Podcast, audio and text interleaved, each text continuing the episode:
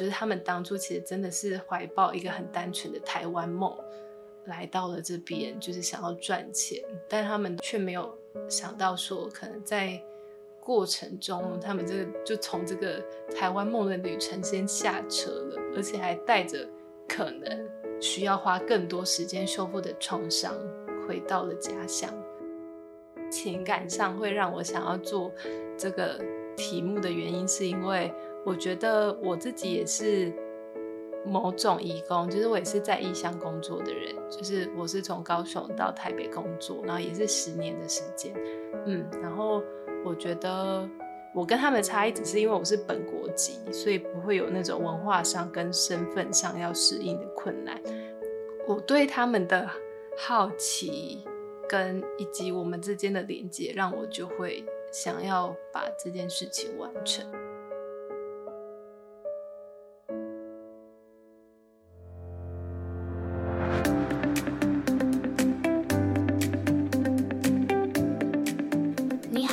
来到愿景花生堂，我是愿景工程的记者怡轩。不知道大家有没有这样的经验？你来到了一个新环境，然后要用不熟悉的语言跟身边的人沟通、生活、工作，结果你突然生病了，但就是因为这个语言不通，你跟医生必须要鸡同鸭讲，然后你身体已经很累了，结果你的心更累。其实这个是很多移工在台湾生活的现况哦。前阵子愿景工程有看出一个专题，叫做《在台移工便利部》，就是在聊移工们来到台湾打拼工作之后呢，却可能会因为语言啊、法令，还有工作环境带来的种种限制，让他们没有办法获得良好的医疗保障。那我们今天就邀请到在台移工便利部的作者林真义来到愿景花生堂，来跟我们聊聊这个专题报道。真义你好。Hello，怡轩你好，我是曾毅。呃，很高兴今天邀请曾毅来到愿景花生堂哦。一开始就想要先问一下曾毅了，就是你为什么会关注到这个呃，在台湾的义工他可能会有一些就医困境的问题呢？就是首先蛮想要先谈，就是我跟义工的距离，因为台湾人对于义工的认识可能都是从身边开始，比如说你家里可能就是有义工在照顾阿公阿妈之类的，但是因为我们家族。从我小到大都没有这样的存在，所以就是其实没有一个很直接的连接是跟义工有关。你跟他的距离可能就仅止在可能周末你会在公园或者是车站看到他们，所以你都会知道这群人就是在你身边，你都看得到，但是你对他们一无所知。对，就是又近又远的距离。然后就是最直接的关联，要做这个题目其实是。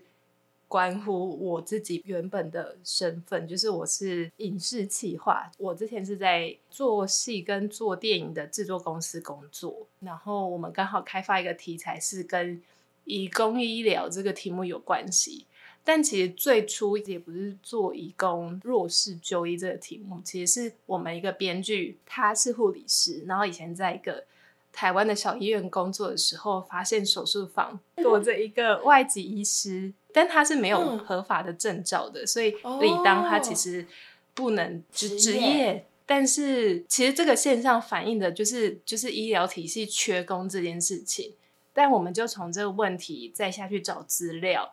从以工医疗关键字，然后就发现说，其实，在台湾义工他们是非常弱势的一群，就是即即便合法的义工有健保，但他们离医院的距离也是一条漫漫长路。所以就从此开始。其实你刚刚提的那个一开始跟义工的距离既远又近的那个心情，我也很能理解。因为像我们家自己也是都没有请义工来照顾长辈。你可能会平常在公园看到他们，或者在火车站看到他们，但你们其实每天这样擦身而过，其实都不会有真正的接触。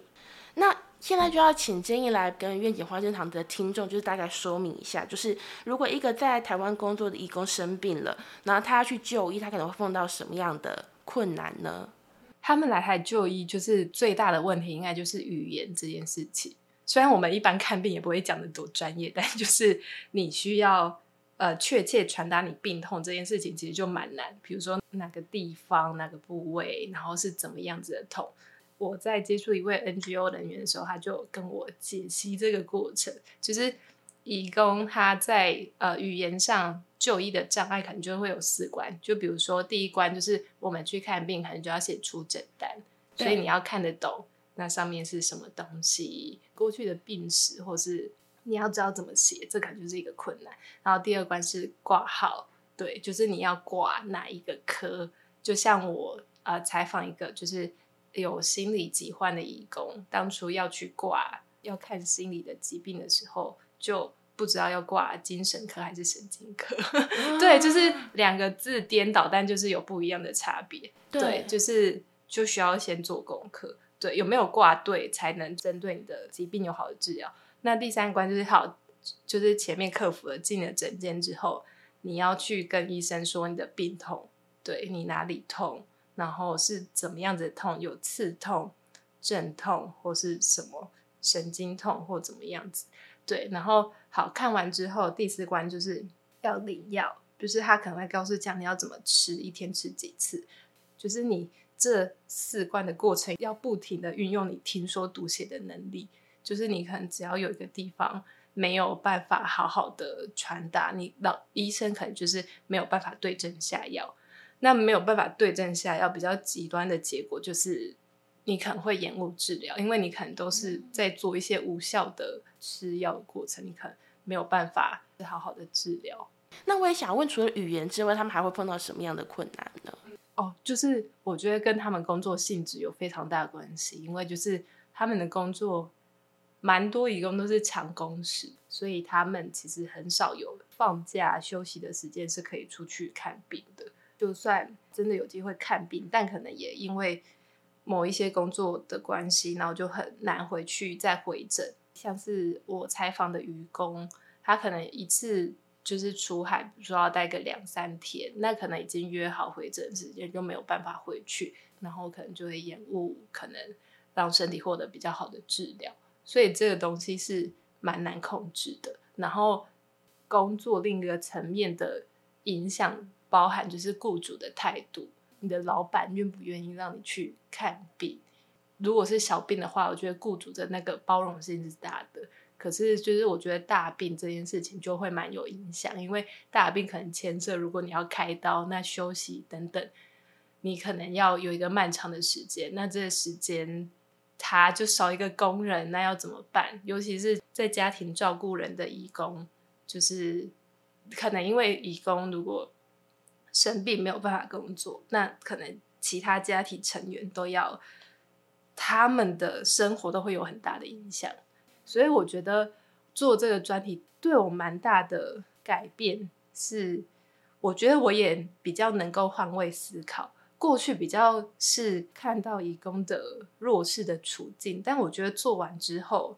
你还是会听到他们更更需要被同情跟同理的一面。但我觉得也会比较知道。各个角色跟义工相关周边的角色，他们思考跟顾虑的原因是什么？像你刚刚特别有提到，例如说他可能是社服义工，他是家务的义工，那可能台湾的雇主请他来就是照顾家里的长辈什么的，其实他们很需要他们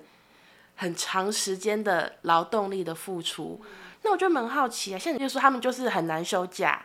然后。那个雇主，因为他生大病，雇主也不太想让他去看医生，因为这样他们就没人工作了嘛。如果碰到这样的状况，目前他们是怎么样应应的？就是义工就就不放假就硬撑嘛？还是雇主就会把他遣返？其实蛮多现在的方式都是都是可能中介接收到这个状况，然后就会让义工签一个可能就是愿意返回家乡的一个同意书，就是他要停止工作，因为其实中介。他的本质，他是一个，我觉得他算是一个商人，就是义工，就是他一个可以获利的模式，所以他知道这个人力没有办法继续，所以就会让他签一个终止工作的同意书，然后让他返回家乡，然后再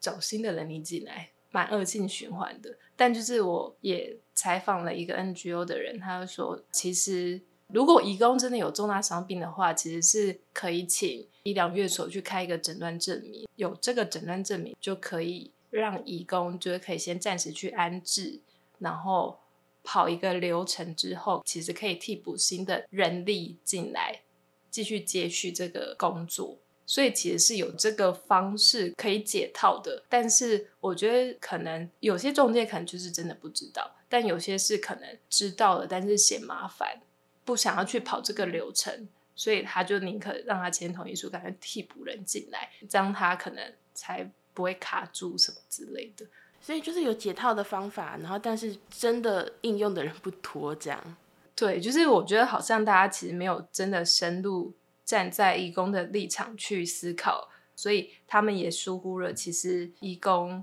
他们的权益。我觉得比较都是因为可能大家站在自己的角度去思考，怎么样子对自己是最有利的。其实重点很多事情不知道，也就不会跟雇主说，或者是有所隐瞒。对，然后雇主也不会知道，那最终就是其实所有的承受的人就是义工这样。嗯嗯，对。所以其实聊到这边，就我觉得呃非常推荐花生堂的听众们来看这整个专题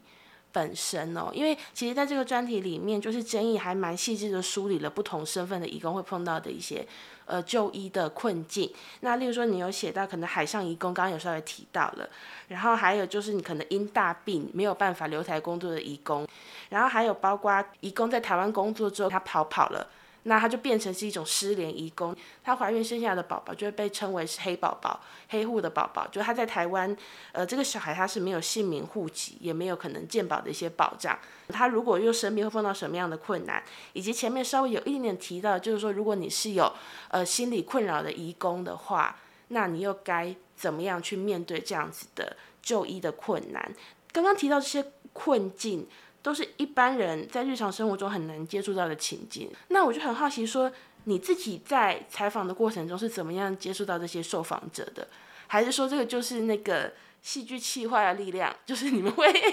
把全台湾都翻一遍，把这些人找出来？我觉得找这些受访者就是我整个采访过程最艰难的事情。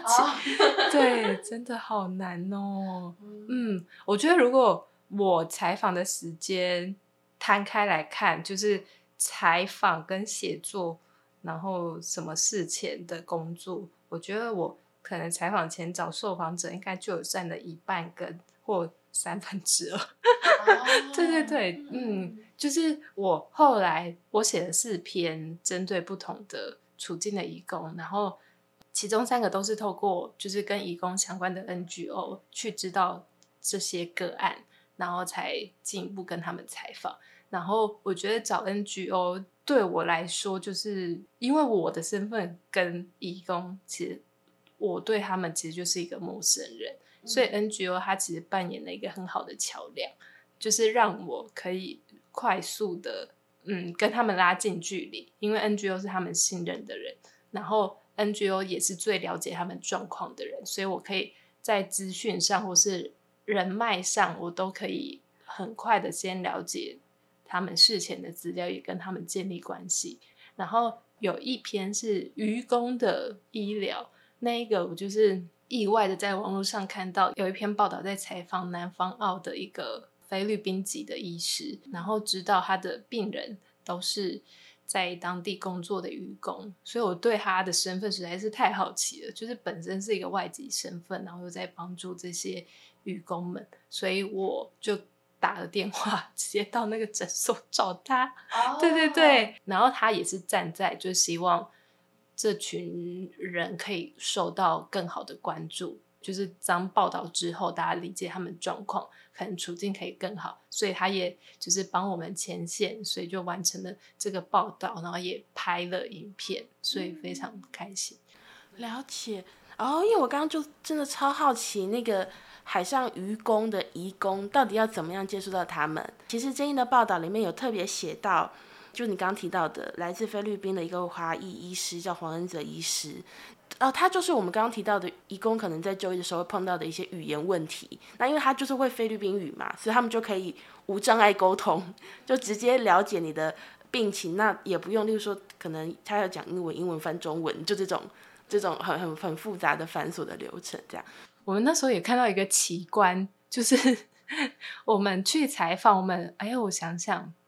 嗯，我们大概去了大概三天的时间嘛，然后我们就看到，就是很多义工就是从外地跑来，就是有从花莲的啊，也有从桃园来的，然后你就会发现，就是就是其实大家都有就近找医生想要看病，但都是语言的问题，到最后还是就是跨越了这么远的距离来找那个黄医师。对我我也是设想，假设我在国外人生地不熟，然后我每次都要跟医生用英文讲，哦，实在是很难。这个时候突然听到，可能呃哦也是真的是好几个小时的车程，有一个会说中文的医师。我一定也会，如果我的休假有够，我一定也会跑去，然后就会有一种啊，突然能够好好的讲话的感觉，然后把我的病痛讲出来，然后他也可以立刻就讲我懂的东西，然后我也是无障碍接收。对对对，有一个人理解你真的很重要。对，嗯，所以我刚听了觉得很酷哎，所以你就突然打打过去问他是不是？你就说嗨，我想要采访吗？还是你怎么跟他讲的？哦，我就直接说我在做一个义工医疗相关的题目，然后我们还在电话上聊了蛮久，因为我觉得他可能也想要 了解我的底细，就是 诈骗的，很多 奇怪的人，对，就是有没有想要有没有想要认真，就是做这件事，还是玩票性质？所以我在采访之前，就是有先去拜访。因为我本来想说，是不是我先先电话预防之后，就可以直接请他安排适合的义工的个案，然后我们就可以聊。但他说：“哎，我们希望我们可以见面聊一下。”然后我们就呃先跑了一趟去他那边，然后先互相认识一下，然后他了解我们的需求。我觉得那个信任感蛮重要的。然后他也了解之后，然后他也帮我们。我觉得他很像肉粽似的，帮我们找了很多，就是介绍了一些受访者，因为他也是当地一个 NGO 的一个干部，所以他也认识了很多义工，然后义工的社群也非常热心的，就是一直拉拢不同的受访者，所以就促成了这个作品。我觉得那个信任感真的很重要，诶，因为像我有时候采访我自己。当然也是做好功课之后去约访，但我有时候也会真的有时候啦，会有一点心虚，就是说我何德何能要一个从来不知道我是谁，没见过我，然后我就是一个陌生人，然后我要求对方要倾诉他的经验、他的故事或者他的想法给我，嗯。我我刚刚听下来，我不知道你会不会有这样的感觉。其实我觉得像黄医师前期好像相对来说他还是很谨慎的啦，就他想要了解你是谁，然后他才要介绍人给你。然后也不是说电话聊过之后就直接介绍，你们还是希望当面聊聊。我觉得循序渐进是最棒的。如果他聊一次，他突然就说好，那就直接推人给你。我有时候也会有点心慌，但是很谢谢他很很热心，但是也会很紧张，想说哎。这么快是 OK 的吗？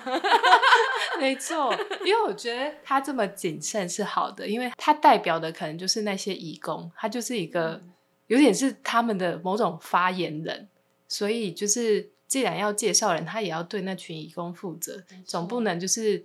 让那些义工就是把自己的处境都讲出来。我觉得那些处境其实牵涉到的层面很广，他不是只有说出来，因为他说出来，万一。他的雇主看到了报道怎么办？对，所以我觉得这个过程看似很单纯，但其实让人愿意接受这件事情，其实是很难的。对对，嗯，其实，在这些找定这一些就是受访者之前，也是有很漫长的过程，是被拒绝的过程，都是因为就是义工本身就是他真的顾虑雇主的心情，或是顾虑他。呃，那个被照顾者的心情，因为就是怕说可能讲了他们的状况，会有点让本来一个家庭很私密的事情被发现，或是因为要分享的是困境，会怕让雇主看起来就是一个万恶的人。对，所以我觉得他们的担心是理所当然，所以就是面临的蛮多被拒绝，然后跟义工联络到中间就突然消失。的也蛮多，但都 就是你在这个过程就会感受到他们就医的艰难，因为真的牵涉到太多层面。难怪你刚刚一开始就说这个找人找受访者是最难的。我很好奇，你这一段找人的过程中是他他是在哪个阶段？是在你戏剧企划开发的阶段吗？还是已经是你要开始在写这篇报道的阶段了？哦，是在写这篇报道才真的开始找这些受访者。应该说，我们其实，在那时候开发题材的时候，其实也想要接触这些人。我们当初其实是有找一个在移民署工作的人帮我们引荐这一些受访者，但那一些受访者他们有没有经历就是医疗困境这件事情，其实就是完全没有。对，哦，因为我们当初发现这个题目。然后知道义工就是在医疗上有困境这件事情，所以才做。但我们做了之后，其实发现到一部分的义工他们在医疗上的问题其实是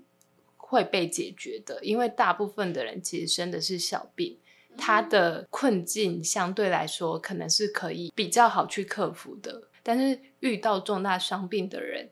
在整个义工就业的比例来说，可能只是一小部分，以及。会发生重大伤病的义工们，他最终的结果其实都是已经遣返回家乡，所以就更整更难找到这些人。对对对，我这边也特别先分享一下一个专题里面的案例，就前面有稍微有提到，就是有一位叫做伊达的义工，罹患了一个叫做多重抗药性的结核病，如果要在台湾接受治疗的话，就是。你的专题有写到，他可能就是首先他药物很昂贵，他疗程很漫长，然后还需要有一些关怀员要定期的投药。嗯，他想要在台湾就医，但最后碰到的状况是，就是政府跟他说台湾的医疗量能不足，所以后来就是要遣返这样子。那我觉得这应该就是你刚刚讲到的，它是一个相对来说比较大的疾病，或者是呃台湾的医疗的状况，他之后就会有做出这样的一个决定，让他好像没有办法在台湾享受医疗的资源。这样子，那就像你刚刚讲的，可能真的碰到大状况的人都已经被遣返了，你们要找人很难。那可能如果是小感冒，他虽然说医生跟他语言没有那么通，但他可以快速的简单讲说，我说我是喉咙痛啊，流鼻涕啊。那虽然没有办法有很长的对话，但可能可以有一些单字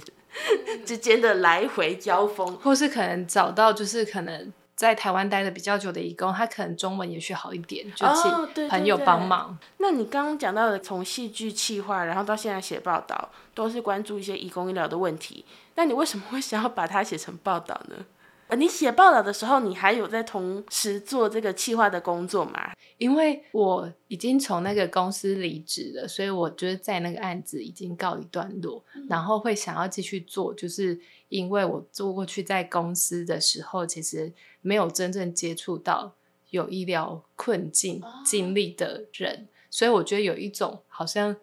做研究做了一半的感觉，很想要把它做完，而且我觉得。在前线接触到这些人，就是那个感受应该是不一样的，就是有点想要知道我们所认知到的，就是在资啊网络上看到的资料跟现场它的差异是什么？对，所以我就觉得哦，想要把这就是下半部的旅程走完，对对对，然后做了之后就发现哦，真的极其无比困难，真的对，但嗯。欲言又止，对，真的好困难。嗯。哦，然后我觉得一部分就是情感上会让我想要做这个题目的原因，是因为我觉得我自己也是某种义工，就是我也是在异乡工作的人，就是我是从高雄到台北工作，然后也是十年的时间。嗯，然后我觉得。我跟他们的差异只是因为我是本国籍，所以不会有那种文化上跟身份上要适应的困难。我对他们的好奇跟以及我们之间的连接，让我就会想要把这件事情完成。我想问说，所以戏剧企划主要是在做哪些工作呢？然后这个东西跟你后来直接去呃采访，然后写成报道的差别是什么？其实我觉得戏剧企划有点像是陪伴一个剧本从无到有过程的一个保姆，我觉得可以理解成是 PM。对你，比如说在进度上啊，或是预算上啊，或是呃你要找谁来做写这个剧本啊，就是从各个层面去管理这个剧本的进度。我们工作你要去填掉，你要找适合的相关的人，让编剧有。就是采集资料的对象。剧本跟报道有什么不一样？我觉得其实它大方向是相同的，就是我们去填掉或是去采访之前，我们都一定要先框定一个范围。就像我们要做义工，关于老犬相关的方向，还是医疗，还是做他们的社交生活或什么之类，对你有一个方向明确之后，然后你才会去进行，去找到适合的受访者，然后问到你想要的问题。我觉得收集资料的过程其实是蛮像的，但是我觉得有时候思考上会有一点不一样，就是有时候我们在第一步，在真的就是跟受访者。填掉之前，我们一定会在网络上做资料收集，然后那时候我们可能就会先预设一些就是可能的剧情或是情境，但我们还是要印证这个事情，这个剧情有没有办法在真实的生活中发生，所以我们就是去填掉的时候，可能会就是从结果来回头思考，对，就是我们会说他受了这个伤，那医院有没有办法处理这样子病症的义工？怎么样子治疗？我们会从我们已经写好的东西，再回头问受访者来印证这件事情，然后跟要怎么调整，或者是我们会跟受访者问说，现实有什么样子的案例或什么样的病症，可以让我们的主角之间有一个冲突的效果？哦，我觉得好有趣哦！我觉得那就有点像是你们先把一个剧本的骨架。先慢慢的让它出来之后，然后你再透过可能填掉的方式，或者是呃跟义工聊聊的方式，或者是跟相关的人就是理解的这个过程中，让他的那个血肉长出来的感觉。嗯，没错没错，思考上会蛮不一样的。嗯嗯，因为戏剧牵涉了冲突这件事情，就是它有一个编的过程，所以我觉得戏剧本身还是要让大家相信这件事情，所以某部分是要。有一个真实的基底，才能让人相信。在编完之后，我们还是要印证这件事情的真实性，所以我就再去填掉受访者做确认。那你后来写报道，你会觉得说这个就是你从戏剧，然后再转到新闻报道的这个过程中，会有哪些让你觉得比较需要重新调试的地方吗？因为它的角度其实是不太一样的。对，我觉得当初好像真的需要有一种切换脑袋的过程。戏剧要蛮去思考，我拿到了素材之后，要怎么把它再加工成一个可能在故事里面我想要达达到的效果。对，但是我觉得在新闻，我有时候都会，有时候都会觉得，我采访这些。就真的就是照着写下来就好了嘛？我自己有一个自我怀疑，但就是因为我过去就是接触的媒介不同的关系，我后来就是有去找一些，就是也是写义工报道，或者是跟我自己想要写的报道报道的那个格式比较类似的新闻做参考。就是我们这个专题就是受阿雄老师指导，就是钟胜雄。很资深的记者，然后他过去的报道就是也有一个专题，每一篇也是以一个呃义工的故事为主题，就是关于不同样子困境的失联义工。然后我觉得那是我还蛮好的样本，我就会知道说要怎么去写一个以人为主题的一个报道。我后来理解到，就是其实我真的可以用戏剧的思维来写这个人，因为。你在采访的过程，一定是受访者一定是有一些他特别的点，比如说他可能遇到的困境够特殊，或是他遇到困境之后，他怎么去应应解决这个方式特别，或是他过程之中遇到什么样子的人，让这件事情变得特别。我觉得都是有时候是因为用写故事的思维去去写这篇报道，然后让。这个报道可能就会读起来会比较有可读性，会比较高。对对对，对，这个也是我最近一直在思考的事情。一篇文字报道，它的篇幅是有限的，所以为了要吸引读者，其实我说有时候是需要设定某一个角度的。例如说，我的开场我要怎么样带出这个人的出场。那例如说，可能呃，我要从黄恩泽医师的诊间带出这个愚公他们自己就医的困难吗？还是要先从他从海上，他在等他要他要出海的那个时间段来来呈现他的出场方式？就是因为一个人的可理解跟可看到的角度实在太多了。那我为了让读者最快的知道这个人是谁，以及为什么我要写他，其实有时候也会很巧妙的以文字做分镜嘛，就是把一些人拍出来的的那种感觉，这样。对，这是我目前的理解啦，但我是觉得超级难。哦，对啊，我觉得我在写的时候也脑袋充满画面，就是脑脑里会有分镜，然后去思考读者看到的样子是什么。我觉得有一种要把读者拉到现场。然后去试着思考，我想要让他们看到什么样子的受访者。我觉得就是在整个报道里面，我觉得开头都是最难的。他要怎么样子亮相？难到爆！简洁扼要的把事事情他遭遇的困境，就是用一个很精炼的文字写出来。那今天其实之所以呃问了非常多剧本的问题，就是因为前阵子我们自己愿景工程的记者自己在聊天。然后我们有时候就会觉得说，有时候戏剧的传播力真的非常大，就是因为我觉得现在大家除了看到那种超奇幻、超现实的故事之外，其实大家非常关注的是一些呃写实的故事能不能反射出我们自己日常的生活这样子。所以我们有时候就会感叹说，呃，因为戏剧是从人的故事出发，大家就更能够感同身受。那我就很好奇，你怎么看这个论点？就是戏剧跟新闻之间的关系，或者是我们自己也蛮好奇，说剧本在填料的过程中会去参考一些现有的新闻报道吗？我觉得就是不可否认，我觉得戏剧的魔力是很大的。我觉得有时候看完一些电影啊，可能在隔了一段时间之后，都会想起那个角色，就会觉得啊，那他现在的生活过得好吗？其实我有点就是把戏剧也。就是那个人已经走入我的真实生活了，我好相信他的存在。然后我觉得戏剧会这么吸引人，就是其实就是在背后编写的这个过程，其实他就是我觉得是有意识的去建立角色跟观众的连接。如果一个角色写得好的话，他至少有一个东西留在观众心里。其实故事中的主角，我觉得他的。在故事里面的那个旅程，其实就承载了整个剧本蛮核心的思想，所以我觉得在剧本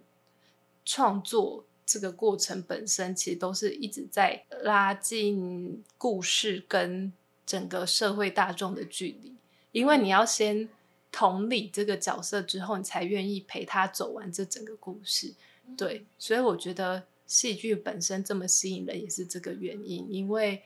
呃，他在创作的本质上已经就是观众愿意要跟他站在一起这件事情，但我还是觉得戏剧跟新闻都有就是各自不能被取代的价值。对，就是我觉得新闻相对客观跟比较中性，你可以了解事情的全貌。昨天还在跟其他编剧聊到这件事情，就是当我们因为编剧也是人，他的一生不可能经历过 这么多事情，对，因为一个一个故事。的那个角色太多，每个角色都要发生一个故事的话，我们 其实贫乏的一生没有这么多故事，所以我们就要参考，就是新闻，新闻就是一个很好的素材。嗯，故事里面通常都要有很多的事件或情节，都是可以拿适合的新闻做了一些调整跟转化之后，我们可以放进来。比如说最近呃一些台剧，就像。他和他的他就是在讲有点像 Me Too 的事情，跟嗯嗯对，所以观众会有一些联想。他本身可能对那那个新闻事件已经有存在的一些在脑袋中已经有过，就是经历了一个思想的辩证。他也许可能还有问题存在。那看到了这个戏剧之后，那是一个可以激荡起很多社会讨论的一个平台。我觉得有时候加入了一个根据真实新闻事件的东西之后，我觉得观众也能比较相信这个故事，或相信这个角色所经历的事情。我觉得是会互相帮助到的。那呃，其实你前面也稍微提到了，就是说你有时候在看这个。呃义工就医处境的时候，有时候也会想到自己，就说你也是一个在异乡工作的人嘛。其实我觉得这是一个很。很重要的观看这个报道的方式嘛，就是其实我的访纲访纲里面之前提供给你的访纲里面有提到，就是说如果你突然说我要聊一个义工就医困境的题目，你会觉得说这个题目好像有点艰深。但其实如果读者们或者今天听众们听完这一期去看报道之后，应该就会发现说，其实我们这里跟义工们的距离没有那么远，因为其实现在就很多人就是要不是就是离开家乡工作，可能在台湾嘛，像我自己也是，我也是台南人，然后我现在在台北工作嘛。然后或者是你就出国工作这种，就大家其实移动起来是非常方便的。那但是会多少因为自己的一些外来身份碰到一些困难。那我也蛮好奇说，像建议你现在终于完成了这篇报道，恭喜恭喜。那那你你对于呃义工们的处境，你有什么新的想法或者一些新的发现吗？我觉得就是会让我更理解他们的处境是什么。因为像我采访一个就是啊心理疾病的义工，过程之中其实采访，哎，我好像采访了他几次。我其实总共就是针对这个报道采访了三次。第一次是先采访他的友人，啊，因为他还处在一个失眠跟忧郁的状况，即便他返乡之后还在积极的做治疗，所以当初怕他还没有走出这个创伤，所以我先采访了他。他的同乡了解整个事情，然后后来就就是跟老师讨论之后，就觉得还是要访问到他本人，所以第二次又访问了他一次。然后，但因为我过程中太害怕触发他的创伤了，所以我就尽量避免了一些问题。但是后来老师又提醒我，真的要去碰触那些问题，所以我又访问他第三次。对，然后我觉得。可以从这个过程中，就是感受到，就是他们当初其实真的是怀抱一个很单纯的台湾梦，来到了这边，就是想要赚钱，但他们都却没有想到说，可能在过程中，他们这个就从这个台湾梦的旅程先下车了，而且还带着可能需要花更多时间修复的创伤，回到了家乡。就像刚提到说，就是他。到现在都还在做治疗，他没有办法在他的家乡找一份工作，因为他的状态还没有办法让他恢复到就是可以正常工作的状态。我希望也可以跨越语言的屏障，然后让就是台湾的读者们阅读到这篇故事之后，也能更理解他们的处境。呃，义工如果能因为这样子的理解，可以获得多一点的关心跟多一点同理。都可能是他们在一个非常艰难的处境的一些一个很重要的元首，对对对，我觉得没错哎，就是像我们两个其实最前面都有聊到了，我们可能跟义工的距离又远又近。其实我觉得很多人都是这样子，就算有人他的家里真的有请义工来照顾长辈，他可能也跟他不熟，不知道他的状况如何。但是如果能够透过报道，或是诶，透过戏剧去了解说跟我们不同的另外一群人，他到底是过了什么样的生活？我觉得那个就是打开同理的第一步。你们之间如果能够有什么正向的互动，我觉得就是从这个同理开始的。这样，嗯嗯，没错没错。好，那今天非常谢谢，就是建议来到愿景花生堂。那也也请大家听完这一集之后，如果你还没有看过报道的，请大家就是点击愿景的官网，呃，搜寻在台义工病例部。我记得我们官网现在首页应该还可以直接点啦，对，大家就 点进去看一下，就可以直接看到这篇报道。那今天非常谢谢曾毅来到愿景花生堂，谢谢你，谢谢宇轩，耶！如果你对今天的节目有什么想法，欢迎到愿景工程基金会的 IG 或是愿景花生堂的各大收听平台留言给我们。我们下次见，拜拜。谢谢大家收听愿景花生堂，这是由愿景工程基金会制作的 Podcast 频道。我们是一个报道公共议题、也举办实体活动、进行倡议的非营利媒体。如果你喜欢我们的节目，欢迎订阅、分享、留言，也欢迎小额捐款支持我们，继续为重要的议题发声。